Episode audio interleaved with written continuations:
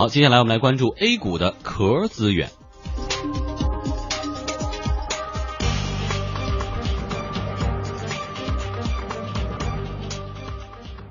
每到年底都是 A 股市场上壳资源疯狂炒作的这个时候，而今年炒作的题材更加扩大化了。一批来自美国的中概股野蛮的把 A 股壳资源推上了天。我们来看一下，停牌近一年，曾经多次因为重组未果，因重大事故导致净利润严重下滑的世纪游轮，在近期复牌之后却成为股市的明星了。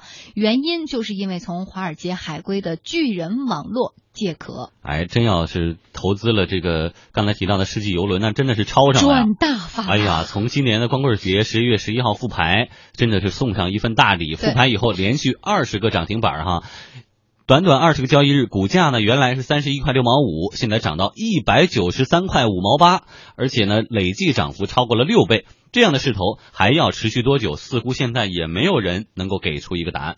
巨人网络二零零七年十一月在美国纽交所上市之后，市值一度高达四十二亿美元，此后股价一直走低，到二零一四年的七月完成退市交割的时候，估值才只有二十八点二亿美元，而。短短在 A 股上市二十个交易日，它的市值就已经超过千亿人民币了。所以，巨人网络总裁季学峰也多次公开表示，对中国股市非常有信心。巨人网络一千亿元市值是起点。证券分析师季永峰告诉记者，重组概念之所以被爆炒，是因为有了财富效应。这个 ST 个股它有特殊的一种财富积累效应，特别是其中这个呃有重组概念的，甚至就是说重组能够真正获得成功的一些这个个案，这样的一个个案就是给了市场的一种参考效应。最近对证监会注册制推出的预期，一度让市场解读为对重组概念的重大利空。然而，市场却并没有按常理出牌，借壳公司股价疯涨的神话接连上演。数据显示，截止到十二月四号，今年实际发生的借壳案例达到了七十三家，其中借壳成功的有三十五家。这样一个数字，其实已经超过了二零一四年全年的数量，那是二十三家。我们来看看证券分析师谢俊的观点哈，他认为市场对于注册制其实还。还是持一个比较犹豫的态度的。我们在判断过程当中，会对目前证券市场的格局发生变化。比如说一些概念性的这个俏概念的这些个股的炒作，它可能会受到遏制。那么另外一个呢，推进过程当中呢，市场它其实还是有疑惑的。这个就说明什么呢？说明这次注册制推进的后续的话，可能和大家简单上的理解的这种注册制，我们认为会有所不同。好了，在一小段广告之后，我们来跟经济之声观察员洪宇交流。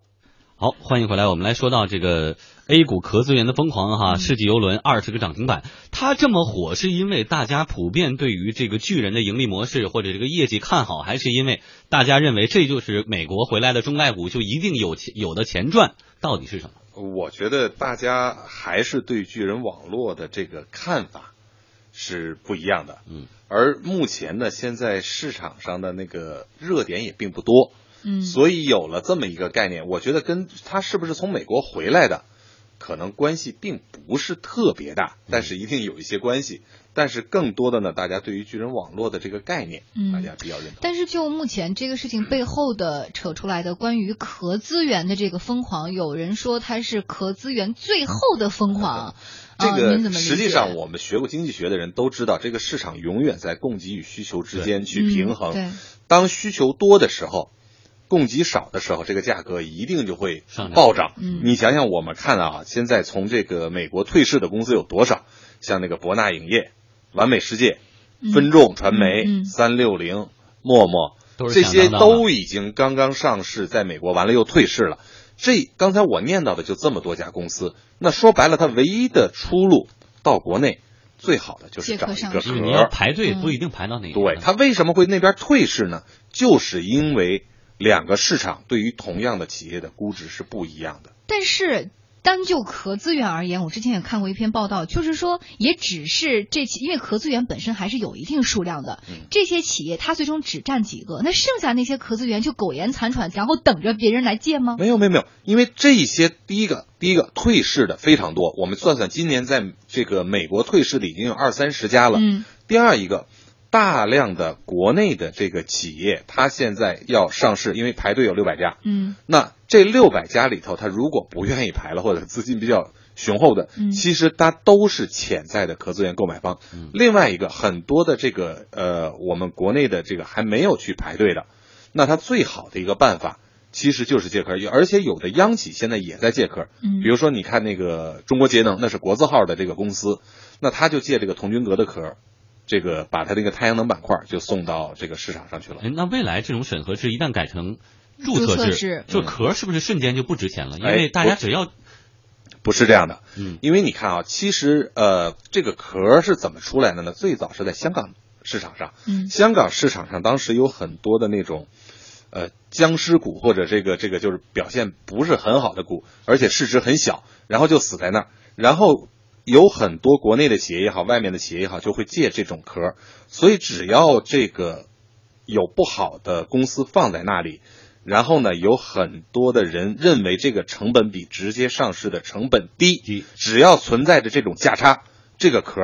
就在市场上还存在着，所以我就把你一收完了以后，我的股票代码改个名，就变成咱自己家的公司了哈。所以刚才呢，宏宇其实也提到一点，股壳资源被热炒的背后一个重要的原因，就是现在股市的退出机制是不健全的，那些这个僵尸企业还待在股市里边出不来，这就让很多公司成为僵而不死的僵尸企业。其实僵尸企业它还是一个经济学的概念哈，这是经济学家彼得科伊提出来的，指的是那些无望。恢复生气，但是由于获得放贷者或者是政府的支持而免于倒闭的负债企业，他们占用了大量的资金、土地等宝贵资源，但是却根本不生产经济效益。十一月四号和十八号，国务院两次常务会议都提出要加快推进僵尸企业重组整合或者退出市场。中央财办主任、发改委副主任刘鹤近期调研时也强调，要加大淘汰僵尸企业的力度，有效化解过剩产能。工信部副部长冯飞在十一月六号也表示，为工业稳增长方面，准备加快处置僵尸企业。爱股说，数据平台联合创始人邹俊表示，之所以现在还有这么多的壳资源活着，是因为银行和政府的不断输血。它这个里面一个最重要的原因呢，它是一个历史原因，因为这类国有企业呢，他们初期啊承担着一种地方的这种融资窗口的功能。第二呢，就是地方政府的担心这些僵尸企业呢，他们的这个在岗职工的压力。导致失业，这是第二个形态。第三个呢，就是有些企业啊，它实际上初期是很好的，但是呢，政府呢可能因为拉郎配啊，让好企业去歼灭不好的企业，反而让好的企业成为不好的企业。也就是说，政府也承担了一定的责任。由于 A 股市场退市制度的不健全，二十多年来真正宣布退市的上市公司就四十多家，所以僵尸企业发现自己的壳资源啊，不但通过重组啊、并购能卖出个好价钱，而且还能作为一个题材，受到二级市场投资资金的热炒。爱股说，数据平台联合创始人邹俊表示，仅仅就股价而言，僵尸企业的表现还是不错的。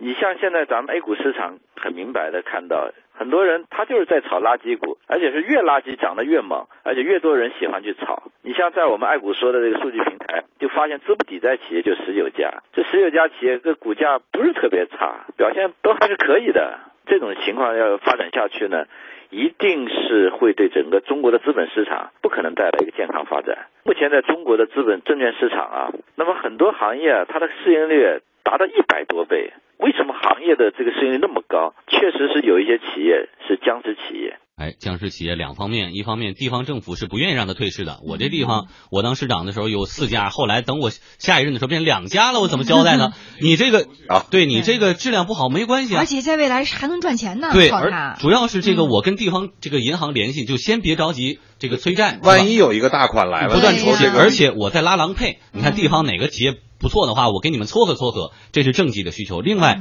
对于投资人而言，一些成长的比较稳健的公司有什么故事可讲？没有。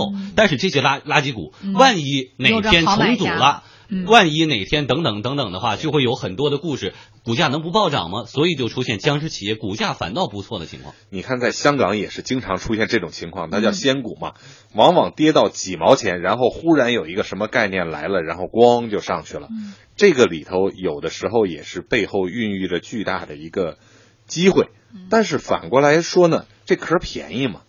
其实这壳啊，我看现在也越来越不便宜了。我今天特意上网查了查啊，我们现在在国内这个主板上，低于十亿市值的现在只有三家公司了，两家 ST，一家是正常的这个公司，然后二十亿市值以下的也就是三十家，也就是说。差不多也只有这么三四十家公司还具备这个壳的本身的性质，因为你如果要花二三十亿以上的成本去那什么，可能很多人就觉得不划算了。嗯，所以我们也期待着退市制度能够尽快的健全，尽早的健全。好，谢谢宏宇带来的点评。